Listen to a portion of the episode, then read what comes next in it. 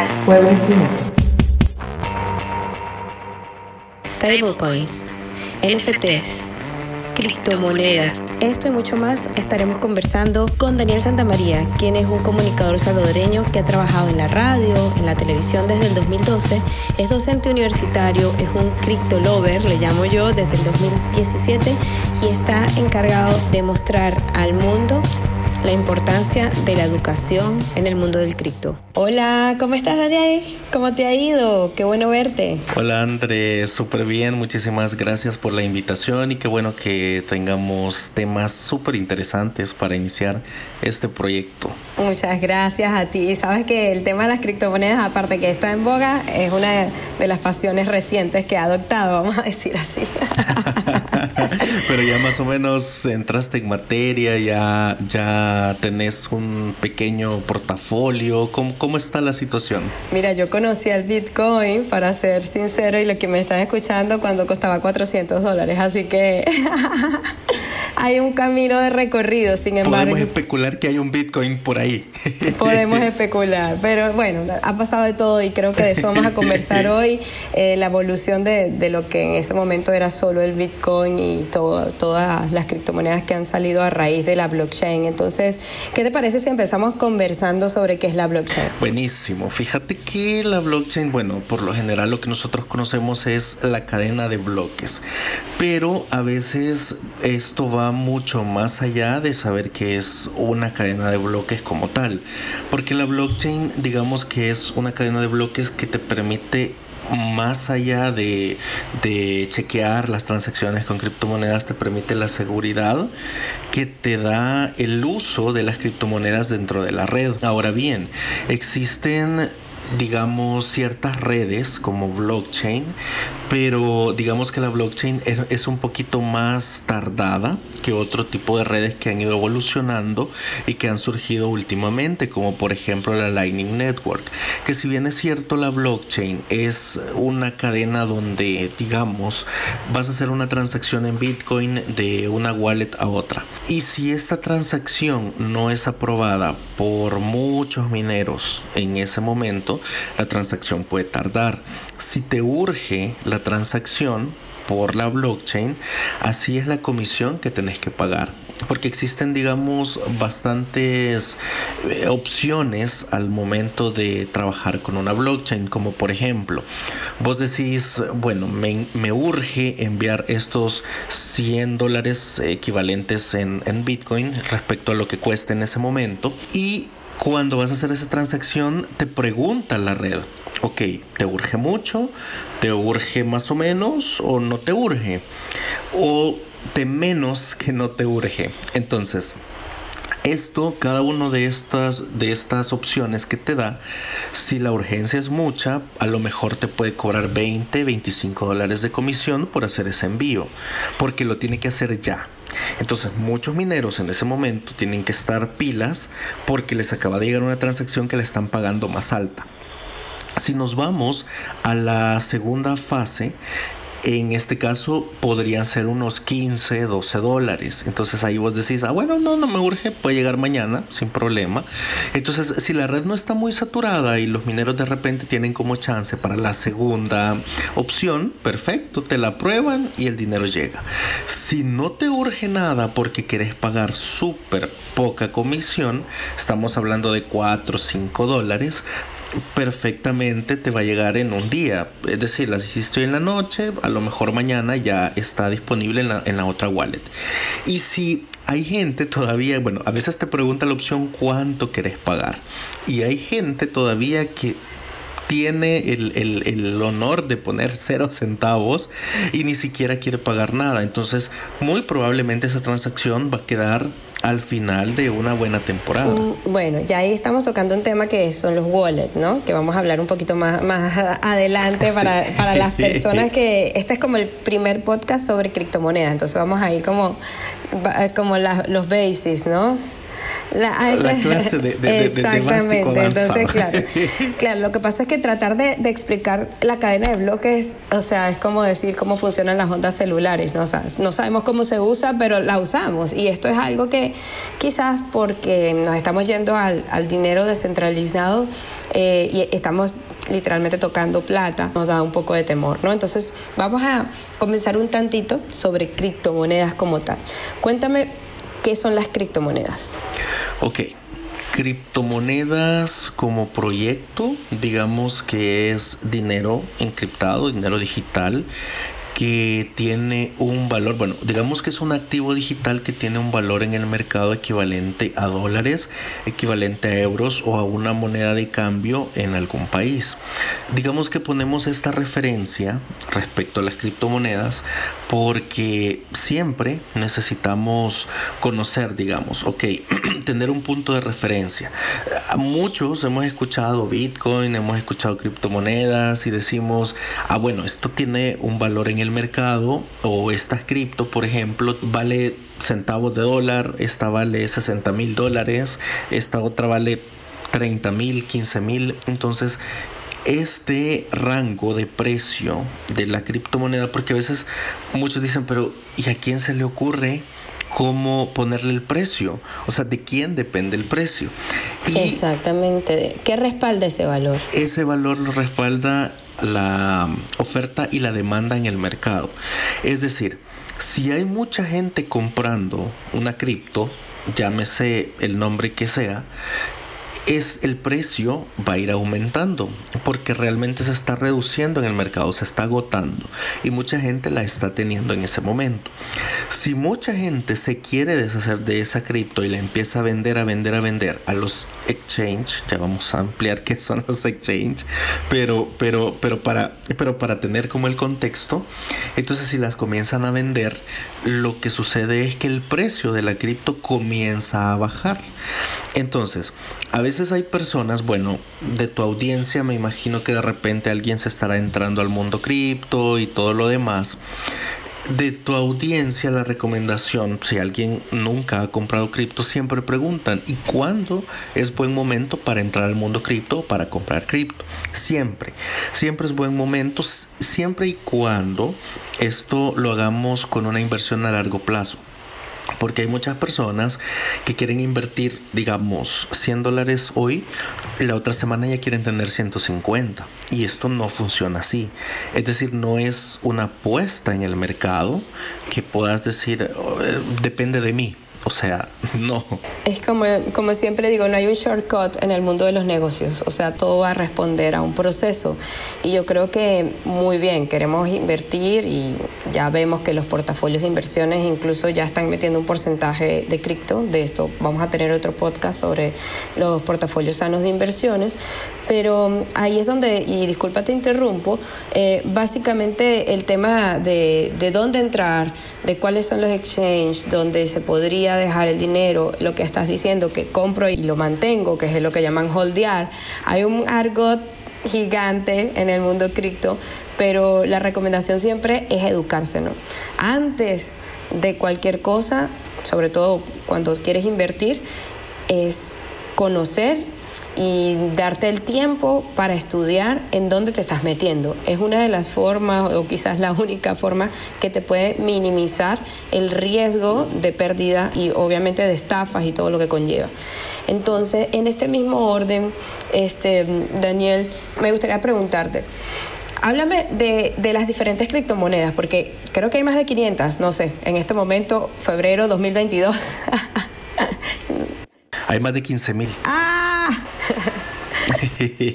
sí, fíjate que, bueno, por lo general nos vamos a ir como al proyecto maestro que es Bitcoin, que es un proyecto que surge ya por 2009 con seguridad respecto a las transacciones, rapidez, surge en la blockchain, actualmente se puede utilizar en la Lightning Network con transacciones más rápidas y a veces puede ser gratis, a veces.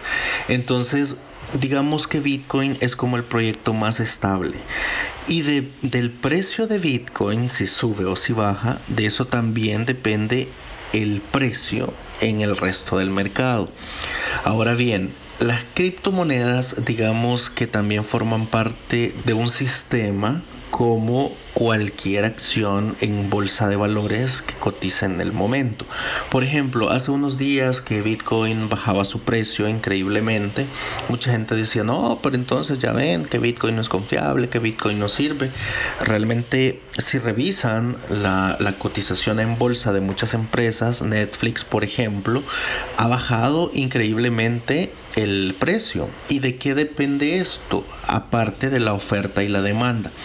Depende de las noticias en el mercado. Depende que si una fábrica de petróleo en no sé qué país explotó, va a afectar empresas, va a afectar la bolsa en general y así sucesivamente. Entonces, a veces hay personas que me dicen, bueno, pero ¿y qué tengo que saber para saber qué cripto elegir o en qué momento? Y realmente, bueno, por las únicas dos cripto que yo puedo como recomendar a ciencia cierta son Bitcoin. No es publicidad pagada, señores. Sí, es, es Bitcoin y Ethereum. ¿Qué pasa con las demás? Digamos que las demás yo las dejo a criterio de cada quien porque es necesario que conozcan a fondo el proyecto que está detrás de esa criptomoneda. ¿Cuáles exchange están apoyando esas criptomonedas? Porque eso también es, es otra cuestión. Vaya, por ejemplo, la criptomeme Shiba Inu. Si de repente hay un, hay un broker como, como Robinhood que no la acepta, es por alguna razón. Mientras que hay otros que sí ya la tienen en su su mercado.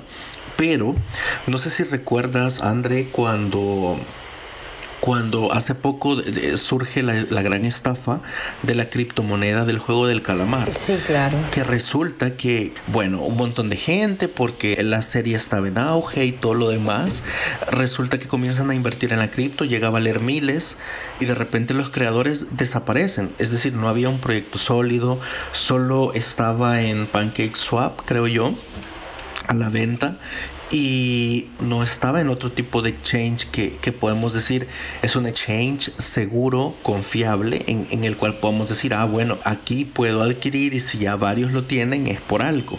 Entonces de repente desaparece y se nos fue el dinero. Sí, ah, y como eso hay un montón de scams más que, que, han ocurrido.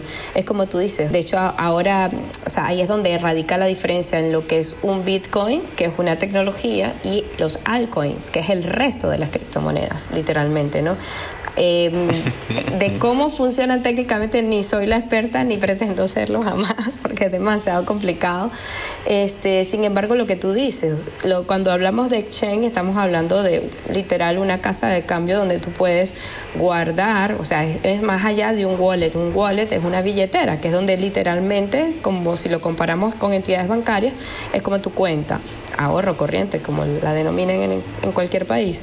El punto es que dentro de una plataforma mucho más robusta como un exchange es donde puedes hacer todos estos intercambios, comprar, tradear, eh, hacer pagos, es un mundo. El punto con estas casas de cambio o mm, de intercambio, mejor, creo que es, la palabra correcta que corresponde acá, es que tienes que saber también que respalda a este tipo de empresas, ¿no? Hay muchas cosas en juego. En el caso de las criptomonedas y, el, y la volatilidad tanto de, del mercado de valores como eh, el mercado de las cripto y de divisas, el rumor es un factor clave las emociones ni se digan. Los Esto es tema para, otro, para otra ocasión, pero quienes, quienes vieron la película de Wall Street, The Wolf, seguramente saben de qué estoy hablando yo, ¿no? De que el, lo que es la cadena de rumor. Eh, lo otro es que el fundamento de, de, de cómo crecieron estas cripto en un marco que no era regulado, ¿no? Entonces, dinero al inicio que no sabemos 100% su procedencia. Sin embargo, hoy día van a responder a lo que llamamos un market cap. Y eso es una de las primeras cosas que yo en lo personal veo, que respalda tal cual esa sí. eh, demanda y oferta de esa criptomoneda, cualquiera que sea Bitcoin o altcoins, porque ahí te está diciendo los movimientos a nivel mundial y la confianza de millones de usuarios. Hay puedes ver que como un Ethereum, como un Bitcoin, como un BNB, eh, ha superado lo que son el capital o el, patrimonio de bancos de trayectoria de por vida, ¿no? Y después se despliega otra, te, estoy diciendo un montón de cosas, pero es que me, encanta esto. Em, se despliega todas estas personas que en algún momento invirtieron, entonces hasta los llaman como animalitos, ¿no? O sea, los que tienen de 0 a 5 bitcoin, ahorita no recuerdo, es como cangrejo. Y hay unos que se llaman ballenas, que son los que cuando ellos deciden moverse, también mueven todo el mercado que dicen, bueno, ahora estoy aquí, me voy para allá, porque tienen muchísimo eh, parte de, ese market cap, ¿no? Entonces, cuando una ballena, muchachos, quienes están escuchando, escuchan, si se, se movió una, una ballena de un lado a otro lado, créanme que se sacudió el, mercado. sacudió el mercado, exactamente. Quiero ser una ballena un día. bueno, literal o, de Bitcoin. De Bitcoin. no, fíjate, fíjate, André, que me gustaba mucho algo que decías, y esto no solo aplica para ti, sino para muchos, y es respecto a que bueno, ¿y cómo se hizo? Al final esto realmente no funciona. Tú manejas tu auto y realmente no sabes cómo se hizo. Yo manejo mi auto y se me arruina y no sé nada, pero lo puedo usar. Entonces yo creo que el medio cripto es eso, un medio que podemos utilizar, fácil de utilizar, un intercambio rápido, seguro, pero realmente no necesitamos, creo, entenderlo. Porque a veces muchas personas dicen, es que no lo entiendo cómo fue creado y si no lo entiendo creo que no me conviene usarlo. Yo de hecho no sé cómo funcionan las bandas de las tarjetas de crédito o débito. O sea, realmente no sé qué tienen adentro que hacen que pagues. Pero solo la pongo en un post y ya, ya pagué y, ya se me debitó de mi cuenta bancaria. Entonces creo que realmente el uso del cripto no necesitamos saber cómo se forman las cadenas de bloques, cuántas existen. Realmente al final esa información común la que necesitamos, conocer precios, especular con, con, gráficos sobre el comportamiento respecto a años anteriores para saber qué decisión tomar sobre cuál cripto. Sí, ciertamente. Y, y, lo que está surgiendo actualmente, que aquí queremos, que quisiera que nos explicaras un poco más lo que ya dije, altcoin y bitcoins, o sea, lo que no es bitcoin son altcoins, pero aparte de eso también están los stablecoins, que sí tienen una paridad con el dólar. Entonces, todo esto es dinero descentralizado. Cuando ustedes vean por allí DEFI, DeFi o DeFi, es, es finanzas descentralizadas. Pero cuando, des, como bien la palabra lo indica, descentralizas, ya le estás quitando la responsabilidad de otras, quiero decir, estás quitando responsabilidad de el manejo. Cuando tú tienes tu dinero en el banco, le vas a mandar un, una transferencia a una cuenta y te equivocaste por un número, ellos, ellos pueden respaldar ese error porque ellos son finanzas centralizadas. Pero acá usted es su propio banco. Entonces, desde tu, desde tu contraseña hasta a quién le mandaste de que desaparecieron los históricos, al momento que compraste, si hubo un error, la oferta que hiciste es tu responsabilidad. O sea, aquí no hay víctimas ni victimarios, simplemente hay personas responsables. Entonces, esto es súper importante y yo ayer pensando hoy eh, de lo que iba a íbamos a hablar hoy del podcast, decía yo, y si mañana no estoy, o sea, me pisa un auto, este... ¿A quién le va a quedar mi Bitcoin? Eh, exacto, entonces decía, pero es que claro, porque en este, en este exchange, por ejemplo, está asociado a mi celular, me llega un código, si la persona, si nadie sabe mi contraseña de celular, entonces por ende no va a poder acceder y empecé yo con un dilema mental y decir, ¿y ahora cómo hago esto? ¿Dónde escribo todo esto? quizás sea un cangrejo, pero el cangrejo también, o sea, hay millones de cangrejos que pueden desaparecer por este, por este tema, ya ¿no? Ha pasado. ¿Qué pasa con esto? Ya ha pasado. ¿Y qué pasa con esto? Ok. Mm, hay muchas noticias, como por ejemplo lo que recuerdo recientemente el año pasado, un, un atleta estadounidense andaba en Costa Rica, falleció y tenía millones en Bitcoin. ¿Qué sucede? Se pierde ese dinero si no le delegaste a alguien tu cuenta a alguien de confianza, bueno, en el banco lo que mencionabas es que, que puedes dejar un beneficiario, si de repente hiciste mala transacción, pues el banco se encarga de extraer, devolver y todo lo demás. En el caso... O tienes cuentas adjuntas, ¿verdad? Si tienes un poder, por ejemplo, ya tú sabes que esto pasa por un proceso de sucesión, o sea, es otra historia, pero aquí no. Aquí no. De hecho, hay, bueno, existen wallets, digamos, que son, que son custodiadas y wallets que son no custodiadas. Y aquí te voy a explicar respecto que me decías a tu pregunta. Las wallets custodiadas son las que a través de un correo electrónico, un número de teléfono, un, un mensaje de texto, tú recibes como un, un acceso extra y si de repente se te olvidó la contraseña, solicitas el cambio por tu correo electrónico y de alguna manera puedes accesar. Si es una wallet que no es, eh, bueno, que en este caso nadie te la está custodiando, no custodiada, únicamente te dan una frase semilla. En algunos casos pueden ser 16 palabras, 12 palabras, 24 palabras. Son palabras al azar, en inglés o en español que esas palabras tenés que anotarlas en algún lado. Recomiendan anotarlas. Yo hago captura de pantalla, pero recomiendan anotarlas.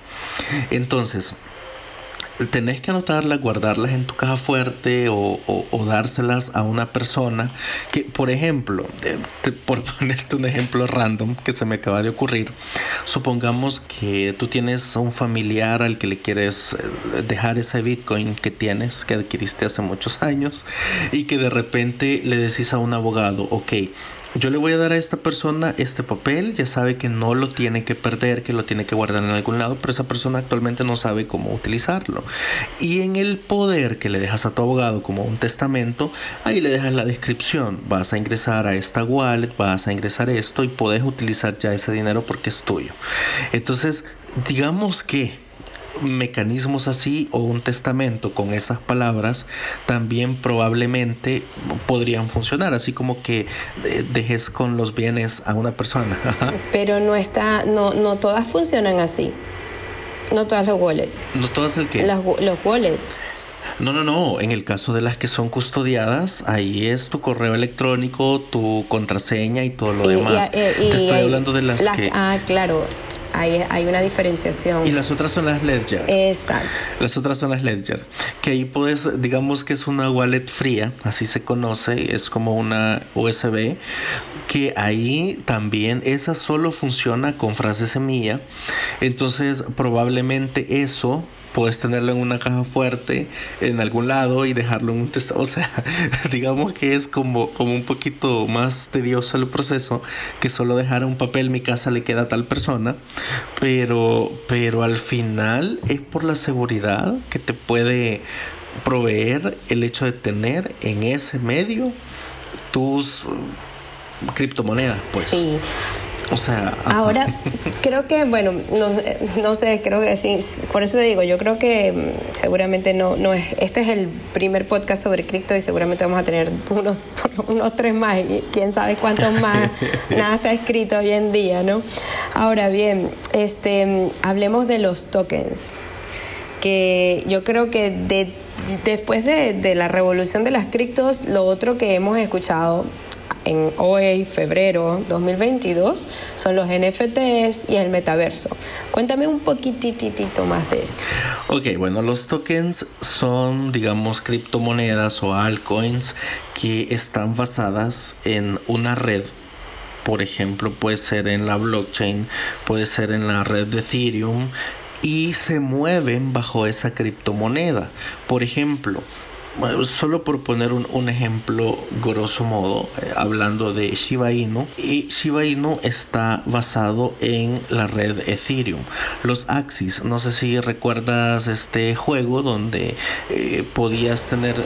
Son juegos donde en, Axis tenías como Pokémones que iban a batallas y eso, tenías que comprarlos con las cripto conocidas como Axis y funcionan en la red de Ethereum. Hay algo que quiero aclarar la red Bitcoin digamos que es más barata que la red Ethereum. Los NFTs, digamos, bueno, son activos digitales que alguien pone en un marketplace, así como un Amazon y alguien lo va a comprar. ¿Por qué pueden comprar un altcoin? Porque alguien es un especulador, porque una empresa puede crear proyectos con, el NFT o porque alguien es coleccionista. Por esas tres razones puedes comprar un, un NFT un activo digital, por ejemplo, alguien crea recursos digitales, los, los sube ahí y digamos que comprar esto es como comprar un auto y lo compras con tokens los tokens que pueden estar basados en esa red.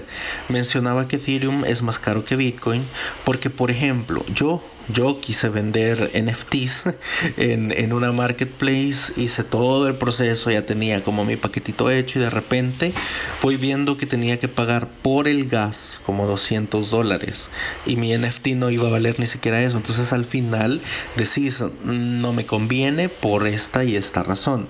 Entonces hay muchos proyectos muy bien fundamentados de muchos creadores que ya se están moviendo en el mercado, que actualmente se están cotizando muy bien, pero depende también del, digamos, el nivel de inversión que pueda tener una persona al momento de almacenar en la marketplace y también en, el tipo de red que puedas mover. Sí, también lo que, lo que decías de los NFT, que son los tokens no fungibles, es que la blockchain te da un certificado esto es un contrato, lo que llaman... Como comprar tu auto. es un, le llaman un contrato inteligente, o sea, que está totalmente em, seguro, vamos a decir así. Quizás no es la palabra correcta en este argot.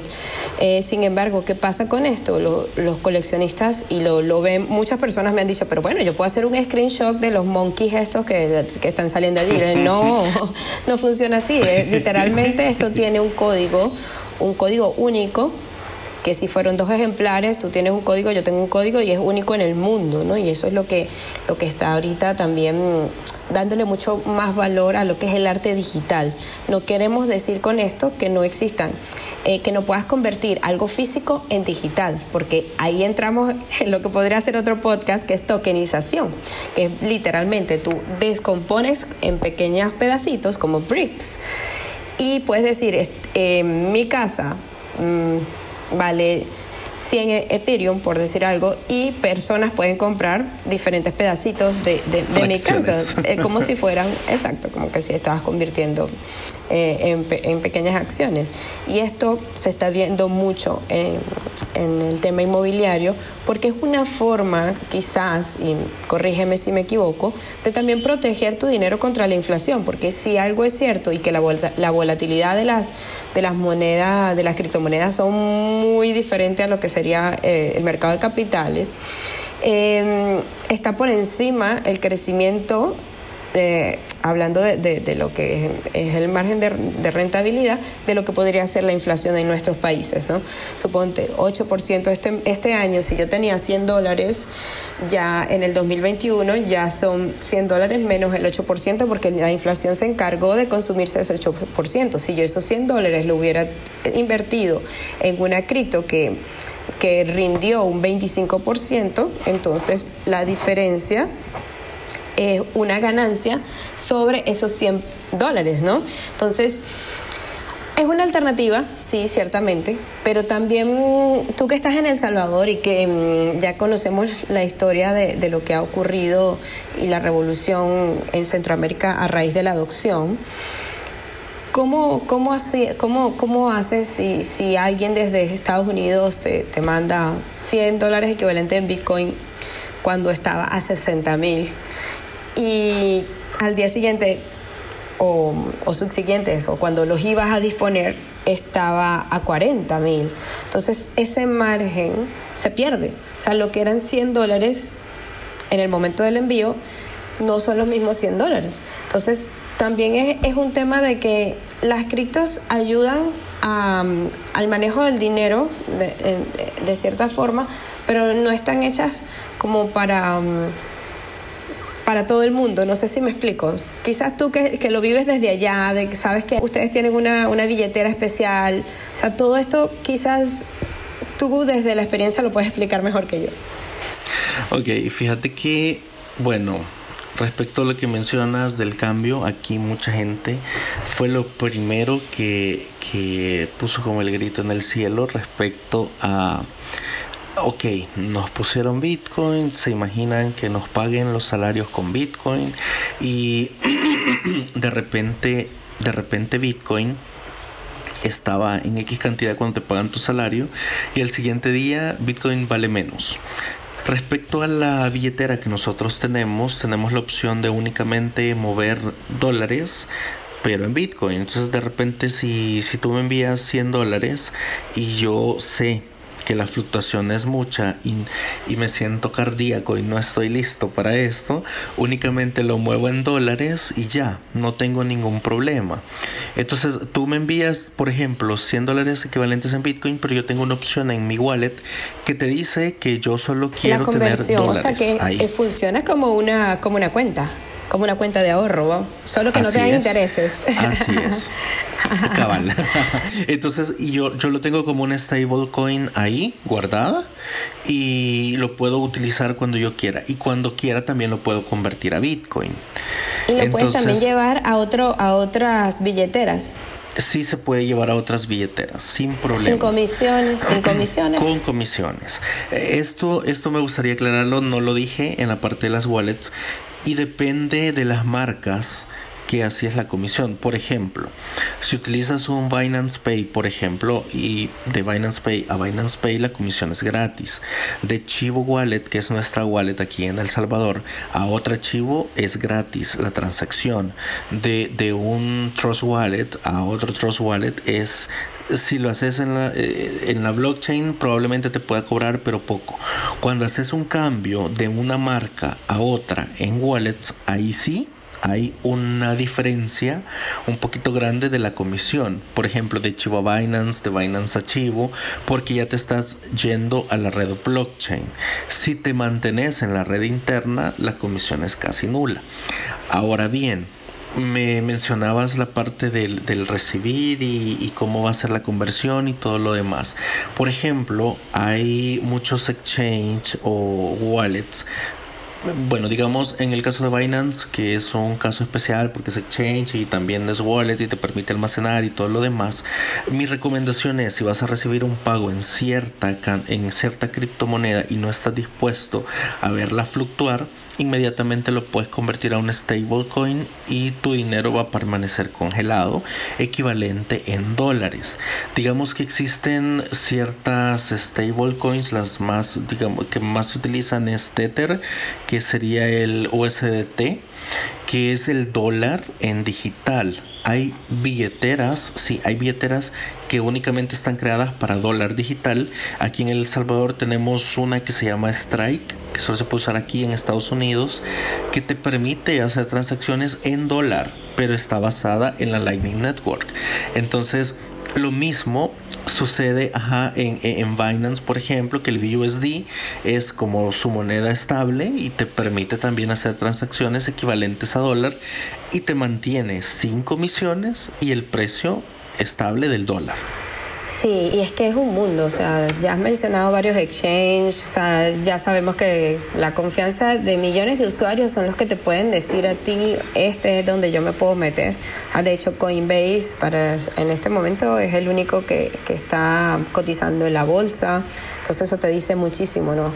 Aparte que fue uno de los, de los que iniciaron, pero eh, yo, por ejemplo, tengo blockchain, tal cual blockchain.com también funciona.